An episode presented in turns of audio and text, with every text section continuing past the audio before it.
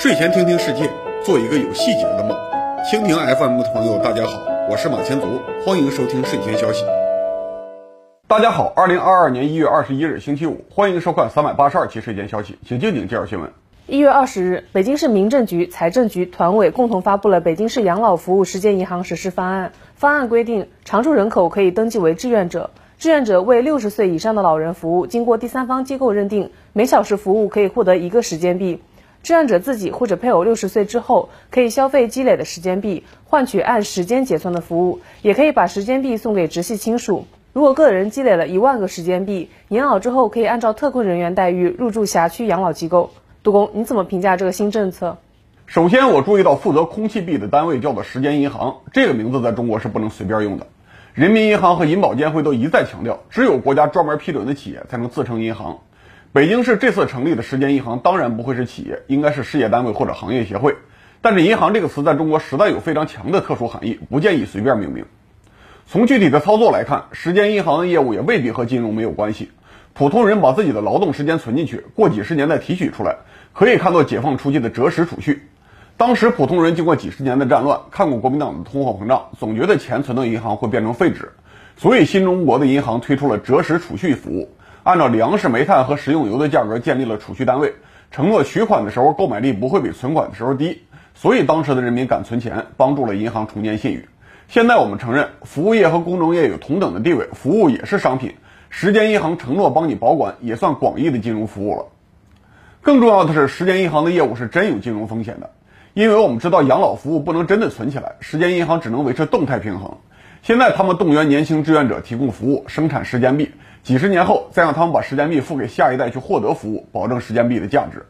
如果现在生产的时间币太多，将来愿意提供服务的人太少，拿着时间币的人就不能随便用一个币去买一小时的服务，这就是通货膨胀，时间币贬值。国家如果不希望贬值，到时候就要用财政资金来购买服务填进去，和救助其他的破产金融机构也没有啥区别。所以，就算时间银行改了名字不叫银行，我也建议国家监管机构严肃考察业务，做好风险控制。另外，这家时间银行不是全国机构，而是北京市的机构。实施方案明确说了，志愿者来自于北京市的常住人口，而被服务的老人身份就很含糊，只说六十岁以上，没有说身份。我乐观一点推测，被服务的老人也是常住人口，而不是户籍人口。但是这依然存在问题，因为有很多人壮年在北京工作，但最终买不起北京的房子，年纪大了回原籍去养老，用不着时间币。政策不允许他们把时间币兑换成现金，最终就只能作废了。如果时间银行从一开始就打算用这种方式消灭货币，做法未免有点过分。至于说文件规定了一万个时间币可以入住养老机构，很多媒体把这一条当了重点，写进了新闻标题。我倒觉得这一条是可以忽视的空话。这里提到的公办养老机构是给城乡特困人员的，水平不会太高，而且必须要衰弱失能之后才能入住，算是国家的托底保障。就算你手里没有时间币，只要你有北京户口，丧失收入之后也能享受。按每天八小时、每年二百五十个工作日算，一万个时间币需要五整年的工作才能换到。我不太相信有人会被这个奖励刺激起来，用五整年的无薪工作去交换本来就有的底线福利。所以我主要还是关注前面的时间币几十年后的购买力问题。目前来看，时间币从福利角度来说，对志愿者的激励有限，兑换风险却不小。推行之前应该谨慎测算。大家可能听说过一个老笑话，说一个人睡眠不太好，每天都被楼下几个小孩子踢垃圾桶的声音吵醒，客客气气等保持安静也没有用。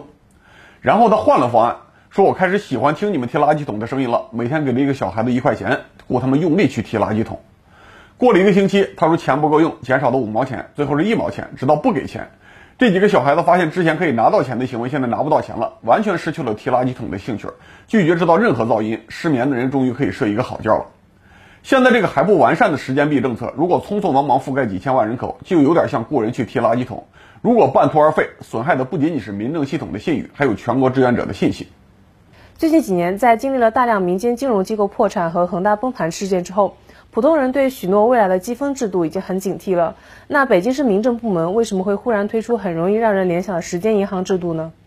时间币制度倒也不是拍脑袋的原创，西方很多城市乃至于中国一些小城市之前都试行过社区服务积分，成功的先例并不少。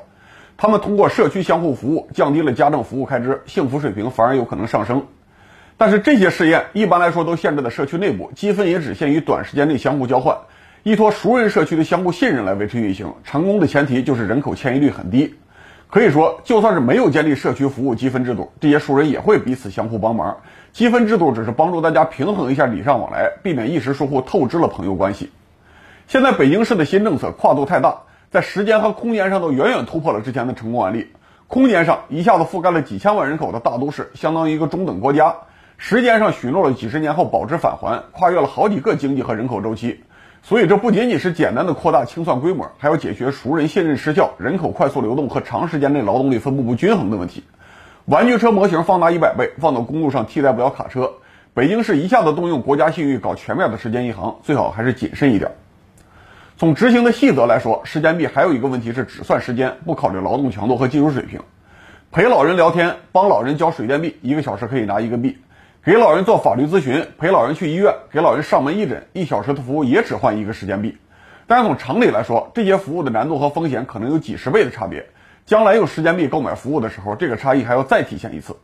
所以，时间币制度从根源上就给志愿者制造了道德风险，也给分配服务的人提供了腐败空间。每个人都希望用简单轻松的劳动换高价值的服务，在陌生人社会几乎必然是越做越亏。如果要强行维持制度运行，最后可能还是要政府拨款雇专业人员来填坑。反正我不会指望时间银行制度能够提高我的老年生活水平。时间币虽然不靠谱，但是它的基本逻辑还是对的。趁着中国现在青壮年劳动力多，应该攒下一些东西，应对将来越来越严重的养老问题。但是个人存不下的服务时间，全社会也一样存不下。我们还是要通过积累物质和精神财富去解决问题。现在中国已经完成了工业化，机器越来越便宜，人力的一对一服务越来越贵，这是每个人都必须面对的现实。过去的城里人拿出三分之一的收入就能雇到不错的农村保姆护工，以后再也没有这种好事了。因为农村出来的劳动力也希望有平均水平的工资和养老计划，所以最可靠的方案还是尽量开发服务性的机器解决物质问题。比如说，能够帮助老人自动起身的自动床，能够帮助老人自己去浴室的外骨骼，能够自动调节温度的衣服，都可以大大减轻照顾的工作量，让养老机构的服务人员能够一对多服务，普通人才有可能有舒适的晚年。至于说老人的精神生活，现在社会文化隔几年就要颠覆一次，每一代人最好的娱乐和交流伙伴都应该是同龄人。与其将来指望越来越少的年轻人给老人陪伴解闷，不如现在就给青壮人提供一些艺术和文化培训，让我们老了以后可以互动娱乐。不至于只能吹嘘当年九九六工作有多卖力，公司的职场斗争有多麻烦。现在城市人口越来越原子化，相互的隔阂越来越深，很多人离开学校就再也不交朋友了，性格越来越孤僻，最后只能孤独的进入老年，降低了老年生活质量，提高了国家养老成本。所以国家还应该重视民间社团和互联网社区的社交作用，不要因为嫌管理麻烦就减少网络社区的互动信息。互联网上有十几亿的中国人，只要社区文化能够充分发育，绝大多数人都能够在互联网上找到有共同爱好的朋友，提高精神生活水平。现在下班后刷陌生人短视频的时间，都可以变成改善未来养老质量的有效交流。而一旦城市人口用自己的方式重建了熟人社会，自然就会相互协助、相互关心、交换服务。到那个时候，时间币方案还真的有可能在一定范围内出现，比政府强推要好多了。静静接着下一个话题。本周最大的新闻是，国务院发现中石油公司在过去十五年内倒卖了1.8亿吨原油，还给出了严厉的定性，认为中石油违反行政许可法和原油成品油管理规定，严重违反国家产业政策，严重扰乱了油品市场秩序，助长了违规地炼企业落后产能、盲目发展，助长了一些地方违规审批地炼项目，破坏了公平竞争的市场环境，间接造成了国家财政税收的流失，严重破坏了党风和社会风气。杜工，你怎么看待这个新闻？我看了一下网络社区的各种发言，很多人都认为这件事是去年六月十二日财政部打击成品油偷税漏税的行动后续。但是观众可以回顾一下我们的二百九十二期节目，当时我们介绍了调和油的逃税问题。中国凡是汽车能够烧的油都要交燃油税，代替过去的养路费。但是某些油料既是化工生产的必需品，也可以加到燃油里面一起烧。油料进口公司以化工原料的名义进口了轻循环油，逃避燃油税，每吨省了一千五百块。他们进口到国内之后，又直接和现有的燃油混合出售，每年从国家财政偷走了几百亿，所以国家要打击成品油偷税。偷燃油税的事情虽然很恶劣，但是和本次查到的1.8亿吨油没有关系。国家说中石油倒卖，针对的是原油。要理解本次事件的性质，我们需要先理解现有的原油进口政策。2014年8月底，中国经济网有一篇报道，标题是“民企广汇能源获原油进口资质，打破三桶油垄断格局”。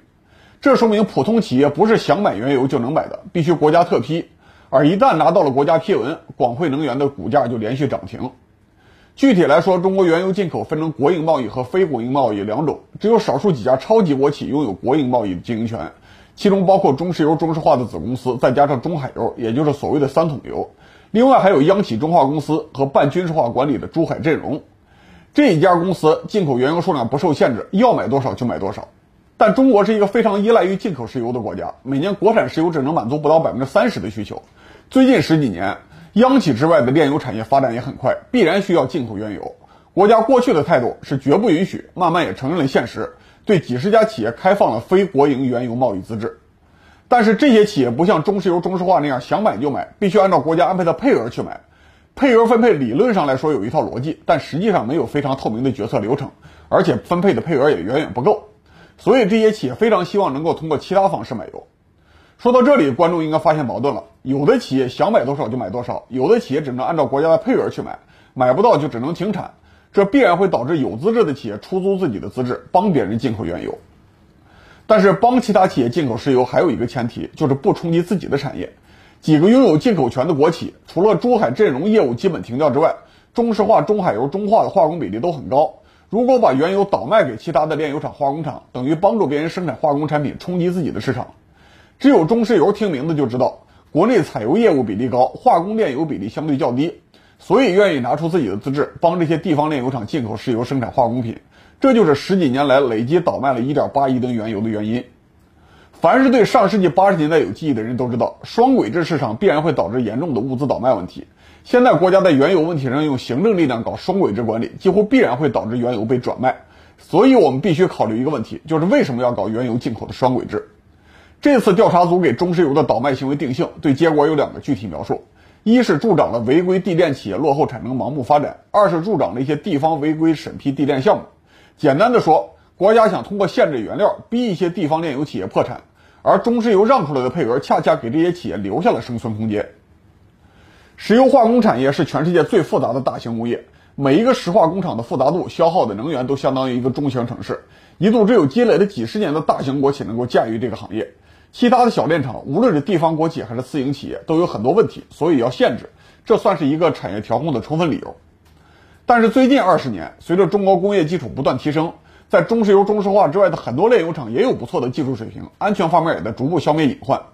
在这个背景下，仅仅根据企业的管理方式来划分进口权，的确说明管理部门的行政工作不够精细，不能够根据环保指标、安全指标和技术水平能力做出直接的准入管理，只能继续按照传统的企业性质去分配原料，做间接限制。如果不解决这个矛盾，就算这次处理了中石油，将来还会有人打各种的擦边球去进口石油的。接下来分享几条简讯。应急管理部昨天举行了新闻发布会，通报了2021年的事故情况。去年生产安全事故死亡2.63万人，比2020年下降了4%。但是火灾数量74.8万起，增长了9.7%，受伤人数增加了24.8%。这似乎说明工厂和公共场合的消防水平在提高，但是随着城市化推进，居民还没有适应城市生活，家庭和住宅的防火水平没有同步提升。375期节目提到了老城区商业化问题，当时我说。居民区的消防能力去应对商业店铺的人流，制造了很大的防火隐患。现在应急部的数据验证了我们的观点。三百五十六、三百七十七期这两期节目，我们说云南白药公司现金充足，但是不愿意在中药研发方面投资，而是要去买腾讯、小米的股票，说明自己对研发中医药也没有信心。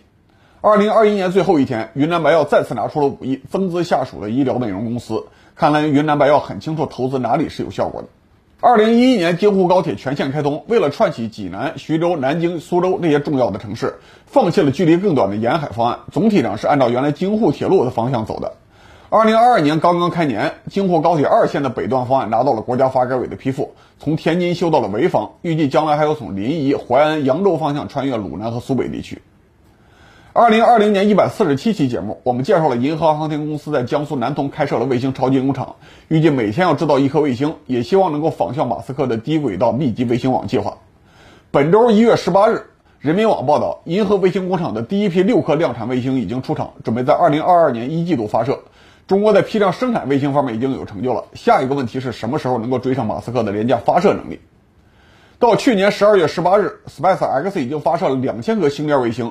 而且这次发射使用的猎鹰九号火箭是第十一次执行航天发射任务，送了四五百颗卫星进入轨道，几乎算是一辆太空公交车。美国正在重新拉大和其他国家的航天技术差距。最后，我想分享一组新华社的照片：湖南省浏阳市小河乡为农村的中小学修了一个天文台。这个天文台的配套设施包括天文望远镜、太阳色球望远镜、图书馆，还有一个多媒体教室。这是2022年开年我看到的第一个有科幻色彩的新闻。希望中国再多几个这样的项目，也希望我有机会能够去现场看一看。好，感谢各位收看三百八十二期《新时间消息》到此结束，我们周日再见。